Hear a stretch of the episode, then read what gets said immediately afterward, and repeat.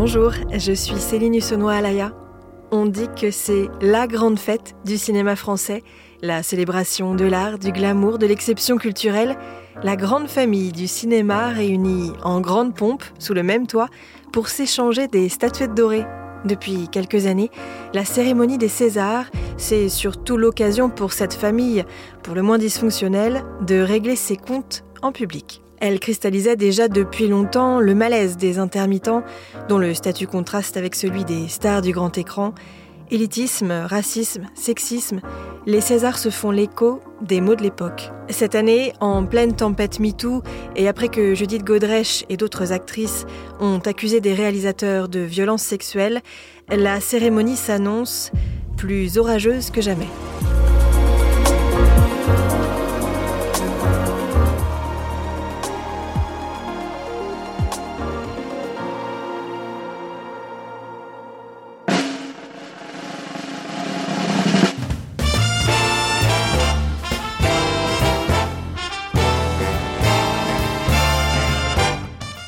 Meilleur film, meilleure musique originale, meilleur montage, meilleur costume. Ce soir, une trentaine de prix seront remis lors de la 49e cérémonie des Césars. Le favori cette année Anatomie d'une chute, sans aucun doute. Le film de Justine Triet qui compte déjà une palme d'or et cumule près d'une vingtaine de prix, rappelle BFM TV. Voilà, et raz-de-marée de prix donc pour le film. À l'international. À l'international. C'est fou ce qui se passe en ce moment avec ce film depuis euh, la Palme d'Or en mai dernier. On va faire la liste. Évidemment, c'est pas forcément des prix que vous connaissez parce que ce sont des prix euh, étrangers, mais ça, ça dit quelque chose de ce qui se passe en ce moment. Regardez, euh, Festival du film de Sydney, prix du public, Bruxelles International Film Festival, prix du public, New York. Mais la soirée s'annonce orageuse. Le favori incarne lui-même plusieurs points de tension. Une palme d'or pour un film français réalisé par une femme, c'est assez rare pour être souligné. Pourtant, on se souvient qu'Emmanuel Macron avait tardé à féliciter sa réalisatrice. Justine Triet, nouvelle star du cinéma français, avait fait entendre en pleine cérémonie canoise, devant des millions de spectateurs, son opposition à la réforme des retraites. Un film politique et polémique. L'un des acteurs du casting est accusé de violence sexuelle. Une soirée qui se dessine sur fond de tempête MeToo.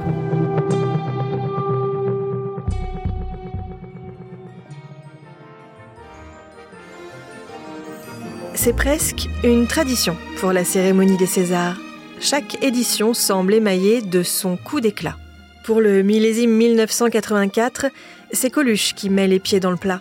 Sacré meilleur acteur pour son rôle dramatique dans Ciao Pantin, il profite de son discours de remerciement pour dénoncer le mépris du cinéma français envers les films populaires. Eh ben, nous y voilà.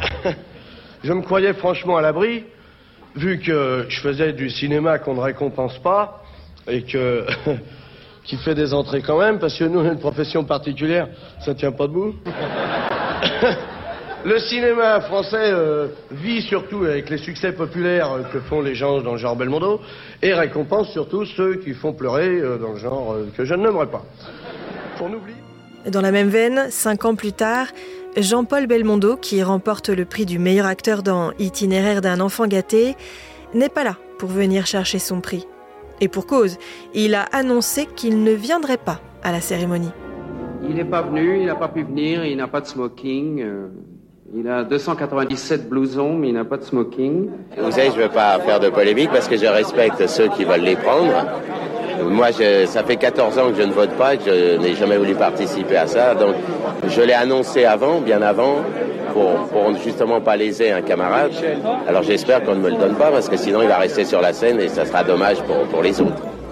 Une manière pour lui de faire savoir qu'il ne reconnaît pas la légitimité de l'Académie, considérant que seul le public a le droit d'accorder des distinctions. En 2000, c'est un autre sujet qui s'invite au César, comme le raconte le JT de Nouvelle-Calédonie sur France O. Personne ne, s'y attendait. Hier, lors de la cérémonie euh, des 25e euh, Césars euh, du cinéma, le collectif Égalité a interrompu la distribution des récompenses. Il a dénoncé la discrimination dont les Français de couleur seraient victimes dans le monde du cinéma et de la télévision. Le récit d'Alain Rodex. Coup médiatique, moment de surprise aussi dans cette soirée réglée à la minute près. Les représentants du collectif ont su profiter du direct pour imposer leurs paroles. Un coup monté en 48 heures, le temps de se procurer des invitations, restait pour les deux intervenants à s'armer de courage et à déjouer le service de sécurité pour monter sur scène. Les Césars fêtaient leurs 25 ans, l'occasion de dénoncer 25 ans de silence sur la présence des Noirs dans le cinéma français. Quoi de plus porteur qu'une émission de grande écoute pour sensibiliser? Le metteur en scène et réalisateur Luc Saint-Éloi, accompagné de la romancière Calixte Belaya, dénonce le racisme dans le milieu du cinéma. Écoutez cet extrait du journal Martinique Caraïbes sur France O. Vous pouvez entendre le commentaire d'Alain Chabat, présent sur scène, qui ajoute son grain de sel. Notre dure réalité dans un monde de blancs qui exclut toute une partie de la population dont le seul tort est d'être noir ou jaune. Nul ne sera indemne d'un tel scénario. Et nous ne souhaiterions à personne ces exclusions, ces humiliations et ces souffrances. Nous sommes ici pour vous dire, et croyez-le, que le cinéma français gagnerait à s'inspirer de la multiculturalité de ce pays, au même titre que le cinéma envahisseur américain. L'édition de 2006 est particulièrement agitée. Au cœur de la fronde, la réforme du système de retraite des intermittents. Rire, émotion, mais aussi un sentiment étrange dès le début de la soirée. Les yeux de biche des actrices, les flashs des photographes, le tapis rouge, les jolies voitures, contrastaient avec les sifflets des intermittents. La cérémonie a été retardée de 20 minutes dans une salle plutôt hostile à leur action. Tentative d'explication. Il y a toujours un problème avec le protocole 2003, c'est clair. Mais euh, c'est quand même euh, une autre. Il y a, d'autres manières euh, plus percutantes de le faire sans, sans se mettre une salle à dos. En fait. Encore une soirée difficile pour le ministre de la Culture qui bénéficiait pourtant.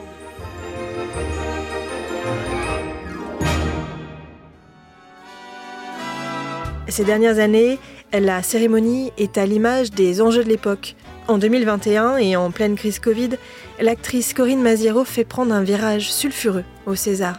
Elle arrive sur scène en tenue sanguinolente de peau d'âne et se déshabille jusqu'à être complètement nue. Il est écrit sur sa poitrine Nos cultures, nos futurs. Et sur son dos, un message à destination du Premier ministre de l'époque, Jean Castex Rends-nous l'art, Jean. Une manière de protester contre la fermeture des salles de spectacle et de cinéma, considérées comme des commerces non essentiels pendant la crise sanitaire. Cérémonie politique, évidemment. Le secteur a crié sa souffrance. Mention spéciale à Corinne Maziero dans la peau d'une intermittente inquiète. Qui veut la peau de Roger l'intermittent Voilà. Parce que ah, maintenant, on est comme ça, tout nu. Voilà. Quelques minutes plus tôt, elle était apparue en gilet jaune sur le tapis rouge. L'année dernière, la cérémonie est brièvement interrompue par une militante écologiste de dernière rénovation. L'activiste monte sur la scène de l'Olympia à Paris, vêtue d'un t-shirt portant un message d'alerte pour la planète.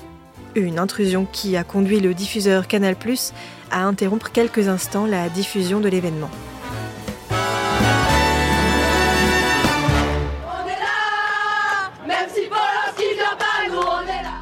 L'un des traumatismes les plus profonds de la cérémonie, c'est le cas Polanski. Il y a quatre ans, le réalisateur est accusé de viol. Il remporte pourtant le César du meilleur réalisateur. Les actrices Adèle Haenel, Noémie Merlan et la réalisatrice Céline Sciamma quittent la salle en signe de protestation. La honte hurle Adèle Haenel en partant, furieuse. On se lève et on se casse, relaieront massivement les féministes à l'époque. Même l'humoriste Florence Foresti, la maîtresse de cérémonie, quitte l'événement avant la fin, se disant écœurée sur les réseaux sociaux. Un règlement de compte au sein de la grande famille du cinéma, résume Anne-Claire Coudray lors du 20h de TF1. L'actualité de ce week-end a aussi été marquée par l'ambiance délétère de la cérémonie des Césars. Hier soir, la grande fête du cinéma français a tourné, vous allez le voir, au règlement de compte. Au cœur des tensions, les 12 nominations du film J'accuse de Roman Polanski. Il a d'ailleurs reçu le prix du meilleur réalisateur. Et l'actrice Adèle Haenel a alors décidé de quitter la salle. Sophie de Vessière et Alix Ponsard. À quelques mètres seulement du tapis rouge, le ton est donné. Roman Polanski déchaîne les passions. Ce soir, impossible de faire comme si tout allait bien. Surtout après que l'actrice Judith Godrèche a accusé le réalisateur Benoît Jacot de viol alors qu'elle avait 14 ans. Une scène de nu, de sexe entre Judith Godrèche, 15 ans à l'époque, et Jacques Doyon, 43 ans. Il vient de remplacer l'acteur principal. Tout d'un coup, il décide qu'il y a une scène d'amour, une scène de sexe entre lui et moi. Et là, euh, on fait 45 prises. Et j'enlève mon pull et je suis torse nu et il me pelote et il me roule les pelles. Et... Judith Godrèche n'est pas la seule actrice à dénoncer les agissements supposés de Jacques Doyon. D'autres actrices se sont d'ailleurs jointes à elle, comme Isilde Lebesco, qui dénonce des violences physiques, psychologiques et une emprise destructrice de la part de Benoît Jacot. Elle aussi était mineure à l'époque des faits. Plus globalement, c'est une parole qui se libère, celle d'actrices, mais aussi de techniciennes et professionnels du cinéma qui dénoncent le mythe du Pygmalion de Samuse et du réalisateur tout-puissant. Beaucoup dénoncent aussi la complicité passive du milieu du cinéma et l'inertie des autorités comme quand Benoît Jacot se vantait d'avoir des relations sexuelles avec une mineure dans un documentaire. Il précise que son statut de réalisateur lui sert de couverture, comme il le dit, et il ajoute comme un trafic illicite. Hier soir, Judith Godrèche est revenue sur sa relation avec le réalisateur alors qu'elle avait 14 ans. Elle estime que les autorités, notamment judiciaires, auraient dû s'inquiéter des propos tenus par le cinéaste. En 2011, cet homme, Benoît Jacot, fait un interview, est interviewé par Gérard Miller dans un documentaire qui passe à la télévision. Mhm. Il dit face caméra, oui, j'étais avec cette fille quand elle avait 15 ans, alors j'en avais 14, et c'était illégal, mais je n'en ai rien à foutre. Personne ne se dit, là, attention. Benoît Jacot, mais aussi Jacques Doyon, figure de la nouvelle vague, ancien compagnon de Jane Birkin. Judith Godrèche, Anna Mouglalis et Isilde Lebesco l'accusent de viol, d'agression sexuelle et de harcèlement. Le réalisateur a porté plainte en diffamation. Son prochain film, CE2, doit sortir le 27 mars, mais Nora Hamzaoui, l'une des principales actrices, demande l'interdiction du film.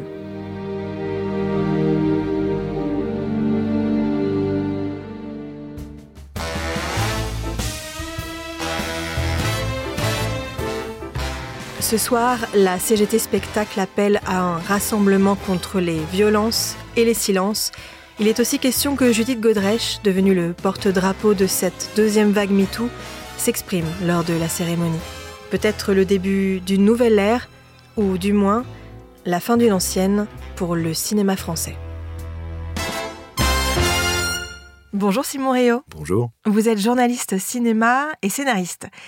Prévoir officiellement un temps de parole pour Judith Godrèche dans le cadre de la cérémonie des Césars ce soir, est-ce que c'est un moyen d'éviter le même désastre qu'en 2020 Alors, sans doute, si on est cynique, on peut dire que c'est un moyen d'éviter le désastre de 2020. Euh, si on a un tout petit peu plus d'espoir en l'humanité euh, et dans le milieu du cinéma, on peut aussi se dire que euh, enfin, peut-être, les choses bougent et que euh, ce MeToo dont on s'est longtemps demandé s'il allait avoir son avènement français, quelle forme il allait prendre, s'il allait vraiment se transformer, on peut se dire que c'est peut-être en train d'arriver, qu'on est peut-être en train d'assister à euh, un mouvement beaucoup plus profond que les frémissements qui avaient suivi l'avènement du MeToo américain en 2017. Euh, il y a quand même une dimension politique au César qui semble moins présente dans d'autres cérémonies ou festivals comme celui de Cannes.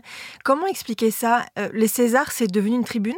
Les Césars, c'est une tribune et c'est une tribune depuis longtemps. Euh, je pense qu'il y a tout simplement une question de tradition, de tradition aussi bien euh, finalement médiatique, communicationnelle que politique. Euh, en France, l'artiste est une figure souvent de l'artiste engagé, tient un rôle au sein de la cité. Alors on peut trouver ça artificiel, on peut en questionner aussi bien l'efficacité que le sens et se demander s'il n'y a pas aussi quelque chose d'une représentation un peu artificielle et bourgeoise du rôle de l'artiste engagé. Bien sûr, toutes ces critiques sont, sont bienvenues. Néanmoins, ça n'est pas nouveau. Euh, moi, ça fait euh, maintenant presque 15 ans que je fais ce métier. Chaque année, les gens m'expliquent que cette année, c'est devenu une tribune politique. Non, ça fait bien longtemps. Et la figure de euh, cet intervenant au sein de, de l'Agora, qui est à la fois politique, artiste, figure engagée, en fait, elle remonte au 19e siècle, elle remonte à Victor Hugo. Et vous le disiez à l'instant, et je me demandais, finalement, la cérémonie des Césars, est-ce que c'est le bon endroit pour ces revendications politiques? Eh bien, c'est une question qu'on se pose souvent. Euh, ce que je peux pas empêcher de me dire, c'est que je n'ai jamais trouvé personne se affirmant, tiens, c'était le bon endroit.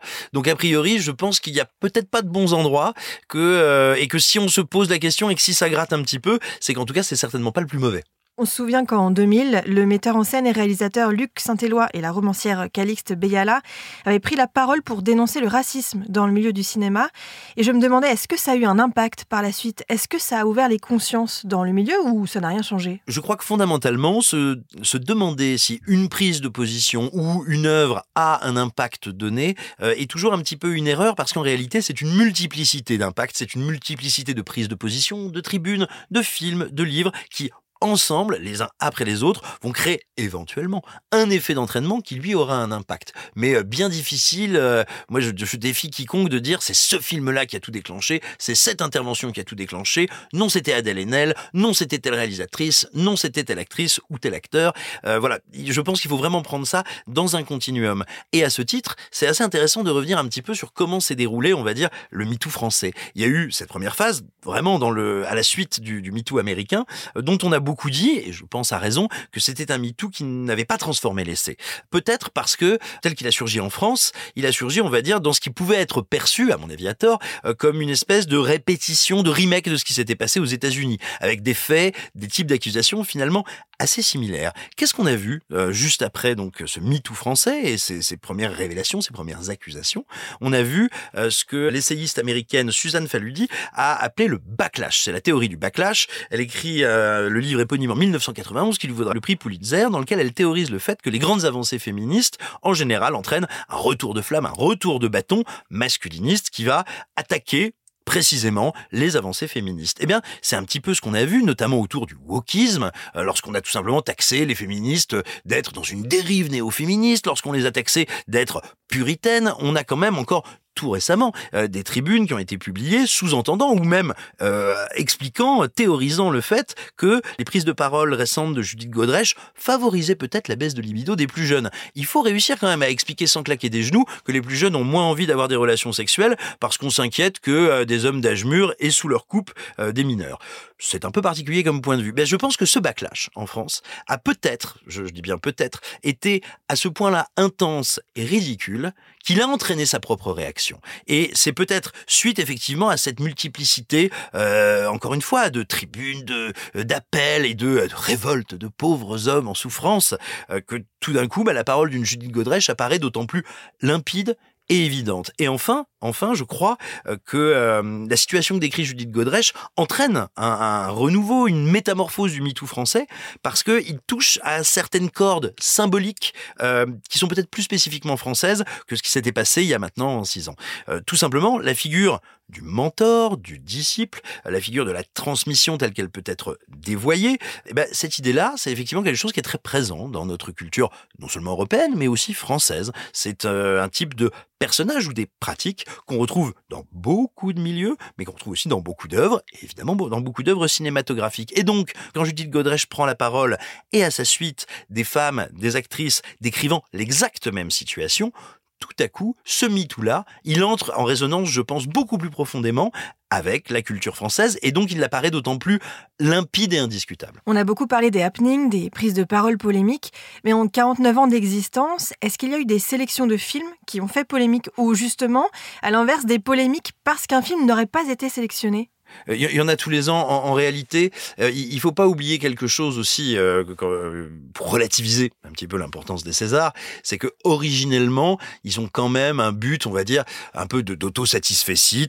Euh, bon, bah c'est pas bien grave, hein, on va pas non plus battre notre coulpe, mais voilà, c'est un peu l'industrie du cinéma qui euh, a grand plaisir à se retrouver entre petit four et champagne pour dire quand même, hein, encore une fois, quelle grande année, tout en assurant. Alors maintenant, c'est en train de changer parce que les, rythmes de découverte et de visionnage euh, du cinéma des œuvres audiovisuelles ont beaucoup changé depuis la création des Césars, mais c'était aussi euh, la création ex nihilo d'une opportunité euh, commerciale pour euh, prolonger la durée de vie de film ou braquer le, le, projecteur médiatique sur eux au gré des récompenses. Alors maintenant, voilà, encore une fois, la chronologie des médias fait qu'on ne les, on les regarde plus tout à fait de la même manière, mais ça a encore toujours un petit peu ce but, ou à tout le moins cette ambition, ce qui fait que bah, finalement, il y a comme ça, on va dire, une, une petite euh, excitation un petit peu avant, pendant, mais, mais les Césars laissent généralement relativement peu de traces, je veux dire, en termes de, de procès en légitimité. Euh, parce que oui, effectivement, il y a eu quelques années, rappelez-vous, on se demandait avec les interventions, les non-interventions de Danny Boone, pourquoi la comédie n'était pas mieux représentée. Mais on peut pas dire que ça ait empêché les Français d'aller voir des comédies, euh, ni que euh, leur reconnaissance très tardive et bien regrettable euh, ait boosté le succès de ces comédies. Il y en a tous les ans comme ça des petites discussions, des petites bisbilles sur qui est ou n'est pas sélectionné. J'ai pas l'impression que cette année soit trop sujette à, à des oublis majeurs. Il y en a toujours. Il y a, il y a- des films que j'ai beaucoup appréciés que je ne retrouve pas. Mais néanmoins, je crois qu'on peut dire qu'on a eu une année de cinéma français absolument exceptionnelle et que la sélection, euh, en tout cas les nominations des Césars cette année, sont assez représentatives de la richesse euh, et de la versatilité de la création française en matière de cinéma. Après Polanski, les manifs à l'extérieur, les actrices qui quittent la salle, l'Académie des Césars est accusée de ne pas vivre avec son temps, d'être dépassée. Comment elle réagit à tout ça? J'aurais pas la prétention de, de savoir vous dire comment elle vit et comment elle réagit, parce que bah, c'est une académie, donc avec des membres multiples qui vont, qui viennent, qui changent, des règles qui ont évolué, notamment ces dernières années. Donc moi, j'aurais pas du tout la prétention de, de savoir sonder les reins et les cœurs de tout, euh, de toute l'académie, loin s'en faut. Néanmoins, moi, ce que je, il me semble percevoir, euh, avec au moins deux doigts mouillés depuis euh, depuis deux, trois ans, c'est une prise de conscience euh, chez beaucoup de professionnels euh, au sein de l'industrie du cinéma qu'il y a quand même une bascule générationnelle. C'est-à-dire qu'il y a la plus jeune génération de potentiels spectateurs. Et je pense qu'il ne faut pas du tout les accuser de moraline, de moralisme ou de puritanisme, parce que c'est pas ce qui est à l'œuvre, je crois profondément. Mais il y a une jeune génération de spectateurs qui, tout simplement, ne souhaite pas s'identifier, ne s'intéresse pas à un milieu qui semble extrêmement fermé et leur dire mais vous ne comprenez pas, laissez-nous euh, jouir en paix et puis euh, laissez-nous un peu dévoyer l'idée de présomption d'innocence et aller faire vos conneries de, de petits néo-puritains des réseaux sociaux ailleurs. Bah en fait, ce jeune public ou ce- cette génération-là, si elle a le sentiment d'être traitée comme ça, elle ne va pas voir les films profondément. Et s'il y a bien une industrie qui ne peut pas se permettre de s'engueuler avec le public, c'est bien l'industrie du cinéma.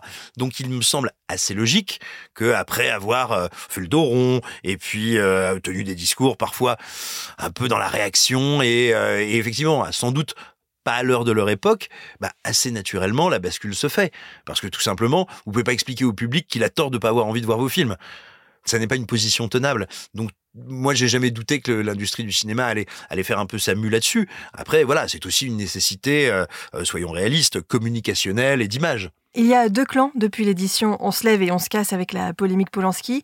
Ceux qui pensent qu'il faut séparer l'homme de l'artiste et ceux qui ne le pensent pas. Mais la vraie question, moins philosophique et plus pratique, est-ce qu'il faut continuer à voir les films des réalisateurs ou des acteurs accusés ou condamnés pour violences sexuelles? Eh bien, c'est une question qui est passionnante, mais c'est à chacun d'y répondre. Je vois assez mal euh, comment. Déjà, je vois mal comment on pourrait dresser une règle qui vaille pour tous. Euh, pour ma part, il y a des metteurs en scène dont je n'ai plus euh, le désir de voir les films. Là, je parle en tant que spectateur, évidemment, pas en tant que critique, mais c'est à chacun d'estimer s'il souhaite ou ne souhaite pas découvrir une œuvre, suivre le parcours d'un artiste, et chacun est bien légitime pour poser euh, ses limites, ses questionnements et ses réponses. Ça, euh, personne ne peut se permettre de dire voilà comment il faut appréhender ces questions-là. Ça me paraît important de le rappeler. Il n'y a que des réponses individuelles et elles sont toutes euh, a priori respectables et légitimes. Et ensuite, moi je suis toujours très étonné qu'on parle de séparer l'homme de l'artiste. Moi je comprends, je conçois et je suis assez favorable à ce qu'on sépare euh, l'artiste de son œuvre. Je peux, moi, continuer à regarder des films de Depardieu. Ça ne me pose pas de problème. Aucun, à aucun niveau. Par contre, je comprends pas comment on peut séparer Depardieu l'homme de Depardieu le comédien. À part avec une tronçonneuse, je vois pas comment ça se réalise cette opération. C'est-à-dire que euh, je, trouve ça extrêmement curieux de penser qu'il y aurait quoi? Deux corps, un corps profane et un corps sacré de l'artiste? Mais euh, quand un artiste monte sur scène pour recevoir un prix, alors c'est quel corps qui monte? C'est l'artiste sacré ou c'est euh, le corps profane éventuellement accusé de quelque chose? Donc voilà, je trouve qu'il y a un vrai sophisme et quelque chose d'assez pernicieux dans le fait de poser cette équation comme doit-on séparer l'homme de l'artiste? Je crois qu'on ne peut pas. Par contre, une œuvre, une œuvre, c'est une contribution. Déjà, c'est une contribution collective. Il n'y a pas un film qui se fasse tout seul. Un film, c'est euh, des dizaines de techniciens, bien des comédiens, parfois plus d'un réalisateur, des gens qui l'ont écrit, des gens qui l'ont produit. Donc, effectivement, on peut considérer, c'est mon cas, qu'une œuvre peut s'appréhender en dépit de euh, situations problématiques, questionnantes, voire terribles. Mais une œuvre, ça n'est pas une personne. Et ma dernière question est plus personnelle. Pour vous, quel serait le moment le plus marquant de tous les Césars confondus? Alors, Ouais, mais c'est un moment qui a tendance à se décliner un peu tous les ans. Euh, c'est ce moment où euh, un malheureux présentateur, une malheureuse présentatrice, un président, présidente de cérémonie, euh, s'efforce de conjuguer euh, le côté un peu foire à la saucisse des Césars, tout en essayant de, de, de convoquer le divertissement, l'entertainment à l'américaine, que, soyons réalistes, on ne sait pas bien faire, devant un parterre de célébrités se questionnant sur leur cote, sur les Césars qui vont pleuvoir et qui paraissent quand même être emprunt à une sévère crise gastro-existentielle, euh, eh bien voilà, toute cette souffrance accumulée et répétée chaque année dans un spectacle qui n'ose pas être un spectacle euh, et devant des tribunes qui peuvent être passionnantes et très légitimes, mais qui n'osent pas toujours être des tribunes, ben moi c'est un petit peu mon, ravissement euh, répété chaque année, c'est-à-dire cette espèce de grand écart impossible qu'on sait ne pas pouvoir tenir, mais qu'on réessaye euh, annuellement d'accomplir au risque du claquage. Merci Simon Rio d'avoir répondu à mes questions. J'ajoute qu'on peut vous retrouver dans le podcast Réaliser sans trucage consacré au cinéma. Merci beaucoup. Merci à Eva pour la réalisation de ce podcast. Et merci à vous d'avoir écouté le titre à la une. Si cet épisode vous a plu, n'hésitez pas à vous abonner, à nous laisser un commentaire et à le partager autour de vous. Je vous retrouve très vite pour un nouveau numéro.